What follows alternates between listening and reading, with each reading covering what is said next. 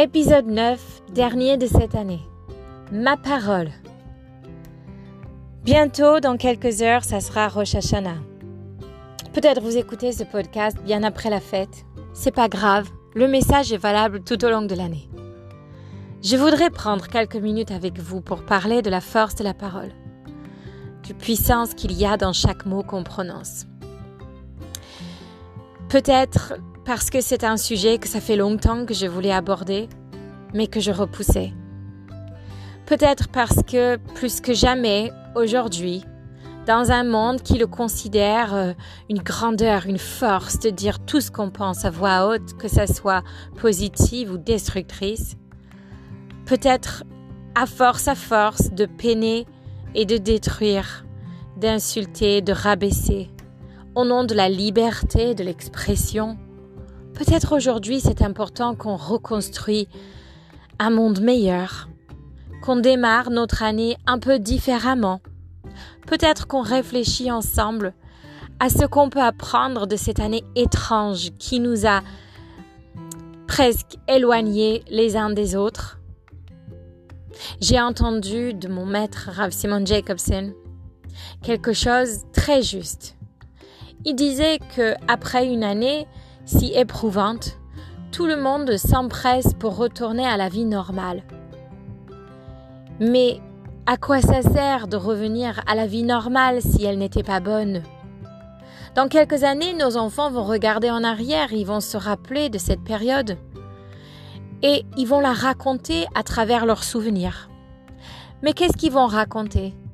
Est-ce qu'ils vont se souvenir des parents qui étaient forts, courageux, positifs et encourageants? Est-ce qu'ils vont se rappeler d'une période de panique, de crainte générale et d'angoisse. Vous savez, leur souvenir est largement dépendant de la manière qu'on s'exprime. Ils vont peut-être se rappeler des parents qui ont ralenti, pris le temps à prêter attention à chacun, des personnes qui ont pris de la joie dans la présence de peu de monde, mais du monde qui compte ils vont peut-être se rappeler des mots tendres, affectionnés.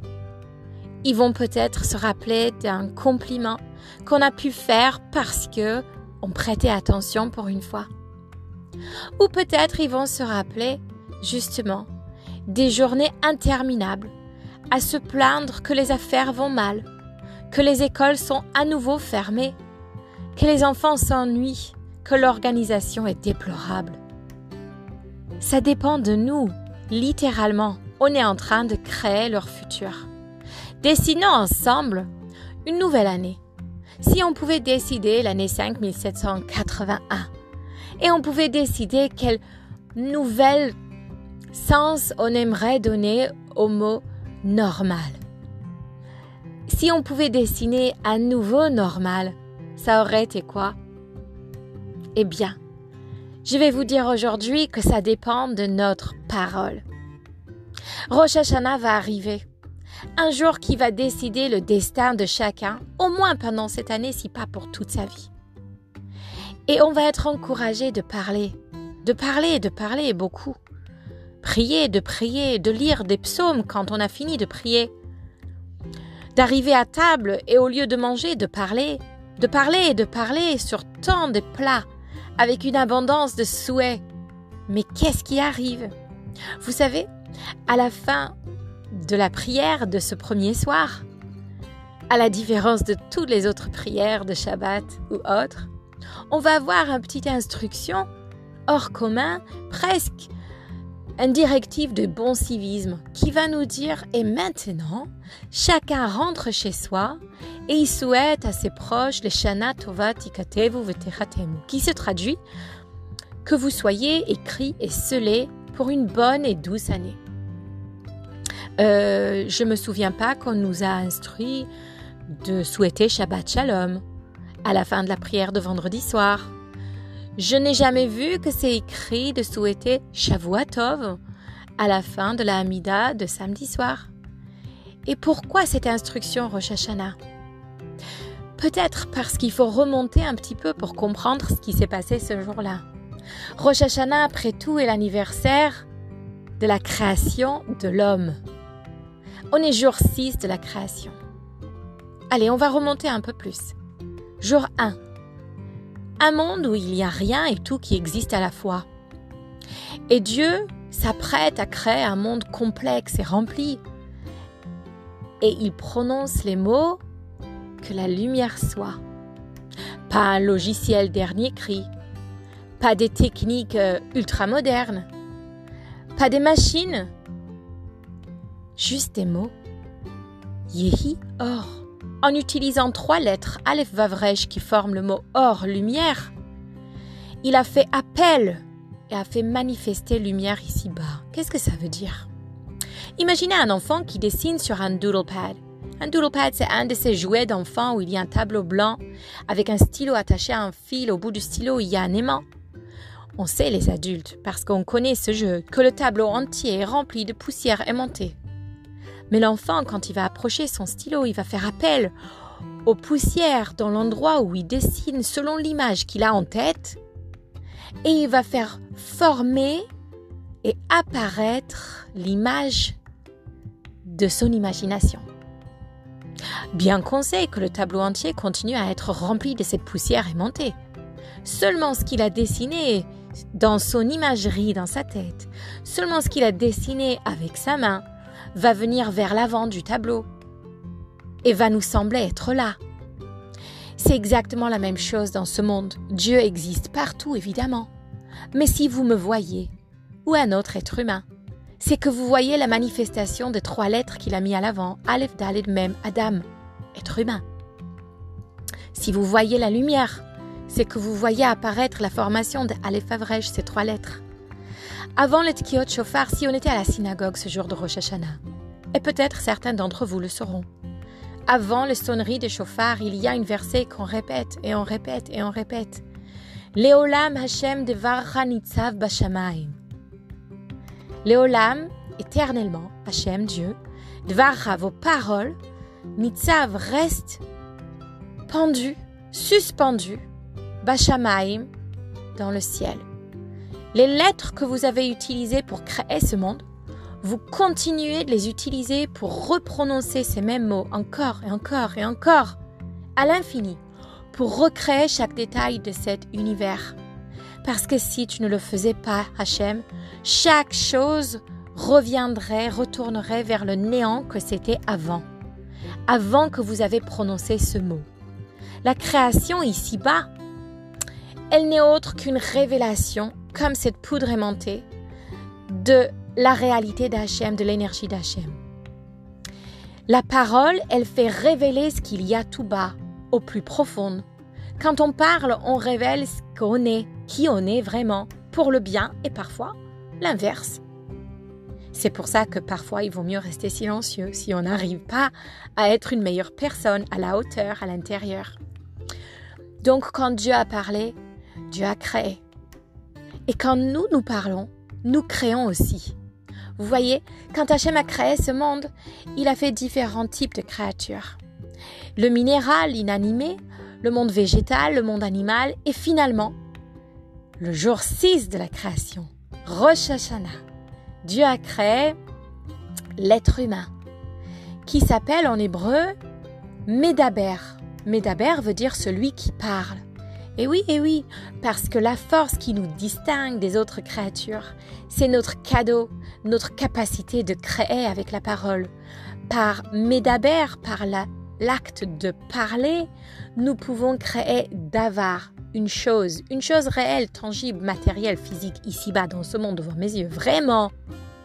Donner un ton final à quelque chose qui est juste en début de progression. Donner une potentielle à quelque chose qui peut-être n'a même pas démarré. Dessiner un futur pour quelque chose qui peut-être, peut-être n'existait pas encore. Et oui, alors quand vous souhaitez à la jeune fille de trouver son mazal, peut-être vous venez de décider qu'elle se mariera. Ou peut-être vous avez aidé à ce que ça manifeste la bracha que Dieu a déjà décidé. Quand vous souhaitez à quelqu'un d'avoir un enfant, Peut-être que c'est vous qui faites descendre cette bracha dans leur vie. Et on le croit. C'est pour ça qu'on est encouragé le jour de Rosh Hashanah, de rentrer à la maison, de bénir chacun, de s'asseoir à table et de parler, de souhaiter autour de chaque aliment des bonnes choses, de parler abondamment. Bien que j'aurais pensé que ce jour-là, peut-être je devrais retenir mes paroles par peur de dire quelque chose qu'il ne faut pas. Si tout le monde est dans la balance, il faut que je garde bien ma bouche fermée et non. Au contraire, je vais commencer Rosh Hashanah avec une bracha sur les bougies. Je vais faire une bénédiction en souhaitant de faire entrer la lumière, cette lumière qui va me guider dans ma vie, cette lumière spirituelle, comme le monde était éclairé le premier jour de création. Puis on va commencer Rosh Hashanah avec des prières. Ensuite, des souhaits envers chacun. Et un seder rempli des brachot et des souhaits positifs pour notre famille, mais aussi pour tout le peuple et pour toute l'humanité quand on demande la paix, c'est bien pour des personnes qu'on ne connaît pas non plus. Eh bien, c'est pour le bien collectif. On souhaite pour le bien personnel et pour le bien collectif. Et chaque mot, elle compte. Vous savez, j'ai appris quelque chose d'extraordinaire cette année. Avant Rosh Hashanah, certains ont le coutume d'aller à la synagogue devant trois rabbins et pour d'autres devant dix et de faire une cérémonie, une prière qui s'appelle Hatarat Nedarim qui veut dire annuler nos vœux. On va faire au début de Yom Kippour plus ou moins la même chose en commençant par la prière Kol Nidre. Le contenu de ces deux prières sont Mes promesses ne sont pas mes promesses, mes vœux ne sont plus des vœux, j'annule tout engagement que j'aurais pu prendre. C'est une manière pour dire gentiment au plus bizarre de commencer un jour aussi important en disant mes paroles ne comptent pas, mes paroles ne comptent pas. Non mais oh, si mes paroles ne comptent pas, pourquoi je prie, pourquoi je lis Teilim, pourquoi le Baal Shem Tov disait que si on connaissait le pouvoir de Teilim, on n'aurait jamais arrêté un instant? J'ai appris quelque chose de merveilleux. Ce Hatarat Nedarim, ce manière de se défaire de nos promesses, est une dialogue qu'on fait devant les rabbinim, devant un bédine, pour se défaire des décisions, des promesses, des mots qu'on aurait prononcés nous-mêmes qui auraient pu nous bloquer notre vie. C'est-à-dire, nous voulons commencer une nouvelle année. Nous voulons faire Teshuvah être une meilleure personne, démarrer une nouvelle chapitre, commencer sur le bon pied, mais si j'ai déjà décidé que je suis incapable, si je me suis déjà dit une fois que je ne suis pas ce type de personne, si j'ai déjà prononcé les mots j'ai fait assez, c'est toujours moi, alors j'ai déjà tranché. C'est une promesse. Je me suis fait une promesse que je n'arriverai pas, que je ne serai pas capable d'avancer, que je ne serai pas une bonne personne. Je ne peux pas prier pour une bonne année, pour une meilleure destin, pour une meilleure vie, alors que moi-même je me suis attachée par mes propres déclarations à une mauvaise histoire. Donc je dois commencer en me déliant de chaque mot négatif que j'aurais pu prononcer à mon propre égard, et encore plus fort à fortiori envers des autres. Parce que vous savez, quand je dis qu'on est des médabères, des êtres humains qui parlent et qui créent par notre parole, c'est parce que littéralement, si on dit des mots d'encouragement, on donnera des forces à ceux qu'on a encouragés de continuer, d'avancer ou peut-être même de démarrer. Si on donne une critique, on les coupe dans leur chemin, en leur donnant une finalité qu'ils ne seront jamais capables de le faire. Quand on donne parfois juste une bonne écoute, un mot ou même du silence parfois. On peut donner, par cette manque de parole au bon moment, un sentiment de sécurité et de confiance. On peut donner par des mots qui nomment chaque chose qu'on voit positivement. On peut donner du potentiel exponentiel, par exemple. Chaque chose qu'on voit tout naturellement, on va la nommer. On prête même pas attention au fait qu'on la nomme. Par exemple, on voit un enfant qui saute et qui saute et qui dérange et qui dérange et on dit Tu es fatigant. Je viens de nommer ce que j'ai vu. Quand je l'ai nommé, j'ai tranché que cet enfant sera un enfant fatigant. J'ai créé une réalité par mes paroles. alors que j'aurais pu le nommer autrement. J'aurais pu dire mais qu'est-ce que t'es débordant d'énergie. Quand tu seras grande, tu seras un, un, instigateur, un initiateur de nouveaux projets.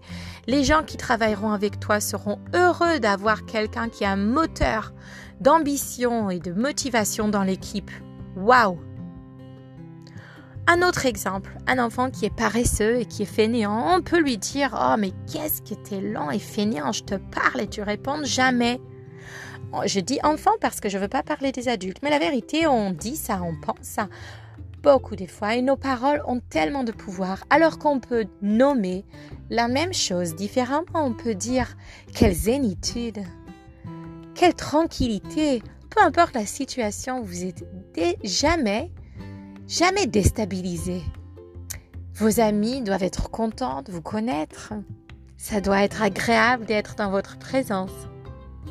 Vous savez, le Baal Shem Tov disait que le moment que Rosh Hashanah arrive, dans ces premiers instants de Yom Tov, toutes les anges au ciel, du plus haut gradé au plus simple, s'approchent, s'approchent autour et penchent leur oreille, si on peut dire un oreille sur un ange, ils penchent leur oreille vers la terre pour entendre et attraper un mot, ne serait-ce qu'un mot positif, un mot de bénédiction, de souhait qu'un juif prononcera à un autre, pour le ramasser, pour s'envoler avec et le présenter devant le bon Dieu pour qu'il nous donne une bonne et douce année. Alors dès que Rosh Hashanah arrive, on va utiliser notre parole pour dire des bonnes choses. Mais évidemment, c'est une leçon pour tout au long de l'année, de savoir que nos paroles ont du puissance extraordinaire si le Baal Shem Tov, quelqu'un aussi grand, passer une si grande partie de sa vie, de passer de ville en ville, et de demander à chaque passant comment il allait juste pour lui faire sortir un mot positif pour qu'il réponde grâce à Dieu, Baruch Hashem, en sachant que c'est sur ces mots que Dieu lui-même s'alimente chaque jour. Sachez que vous créez une existence, un monde, un futur avec les mots que vous prononcez. Alors Rosh Hashanah, Évidemment, on fera attention, puisqu'on est avec les enfants et avec la famille, de ne pas se plaindre, de ne pas se vexer, de ne pas s'énerver, de ne pas critiquer, ça c'est une évidence. Mais au contraire, on va utiliser ce moment pour prêter plus attention aux choses positives, peut-être un peu cachées, qu'on peut faire ressortir, aux choses qu'on aimerait souhaiter pour l'instant, pour aujourd'hui, mais pour le futur et même le futur lointain. On va souhaiter du bien pour ceux qu'on connaît et pour ceux qui existent mais qu'on ne connaît même pas. On va souhaiter un monde meilleur, un monde de Géoula. Il ne me reste plus qu'à vous souhaiter le Shana Tova Tikatevu Vetechatemu.